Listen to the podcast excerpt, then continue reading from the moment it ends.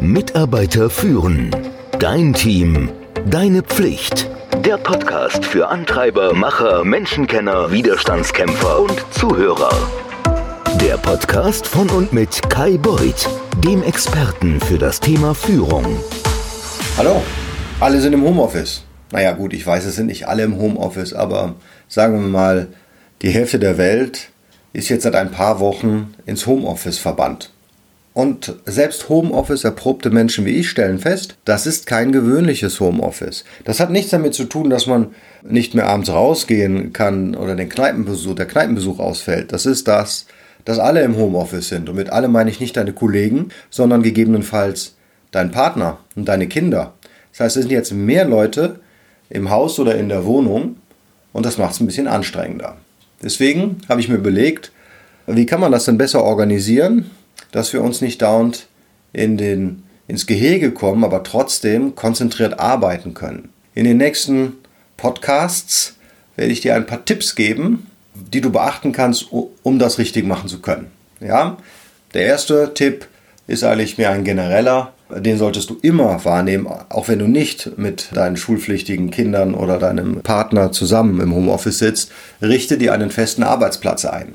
Das gilt allerdings jetzt dann auch für alle sich im Homeoffice befindende Personen. Wenn du bisher keinen Homeoffice oder keinen Schreibtisch hattest, jetzt ist es an der Zeit dafür, einen Platz zu bestimmen. Denn das wird jetzt eng. Der physische Platz, also der signalisiert dir jetzt auch, das ist jetzt Arbeit, jetzt ist Zeit, sich zu konzentrieren. Alle anderen im Übrigen in der Familie wissen auch, wenn du da sitzt, an dem Ort, jo, der arbeitet jetzt oder die arbeitet jetzt. Und außerdem ist es ganz gut, dass du vielleicht dein ganzes Geraffel an einem Ort hast, Kabel, Papiere, Stifte, Post-its, was auch immer du brauchst. Glaub mir, es ist sehr verlockend, mit dem Laptop durchs Haus zu rennen, aber keine gute Idee. Der Mix zwischen Sofa und Arbeitsplatz ist genau das Problem. Der beschert dir die Ablenkung, die du nicht haben solltest, die Ablenkung, die es dir schwerer machen wird, deinen Zeitplan einzuhalten. Und vergiss nicht, wenn du Kinder hast zum Beispiel und du sitzt einmal an, an einem Tisch oder an einem Schreibtisch und das nächste Mal sitzt du auf dem Sofa, woher sollen die anderen wissen, daddelst du jetzt nur, machst du ganz normale Sachen, die du auch am Computer sowieso immer machtest oder am Laptop oder arbeitest du jetzt? Also frag dich mal, an welchen Orten in meiner Wohnung kann ich am bequemsten arbeiten? Wo gibt es natürliches Licht? Wo bin ich am wenigsten abgelenkt? Und wenn mehrere von uns zu Hause arbeiten, Erwachsene und oder Kinder, können wir dann im selben Raum mit Kopfhörern arbeiten oder braucht jeder von uns einen eigenen Raum oder so viel Abstand wie möglich? Wenn du die Fragen beantwortet hast, dann hast du schon mal einen guten Ort für deinen Arbeitsplatz gefunden. Und versuch mal Folgendes. Überleg dir, ob du deine Möbel umstellen solltest, um einen bequemeren Arbeitsraum zu schaffen. Richte dir deinen Arbeitsplatz so ein, als wäre er dein Arbeitsplatz. Wie im Büro. Mit deiner Lieblingspflanze und auch mit einem Bild deiner Liebsten. Halte Stifte, Post-its, Notizblöcke und alles, was du regelmäßig brauchst, bereit. Immer. Wenn allerdings dein Arbeitsplatz gleichzeitig auch dein Essplatz ist, also wie soll ich sagen, ähm, der Ess- oder Spielbereich ist für andere, ja, also ihr habt einen großen Esstisch, ähm, weil ihr auch nicht so viel Räume habt und ihr seid auch vielleicht zu viert oder so, ihr habt schon dann vier Büros.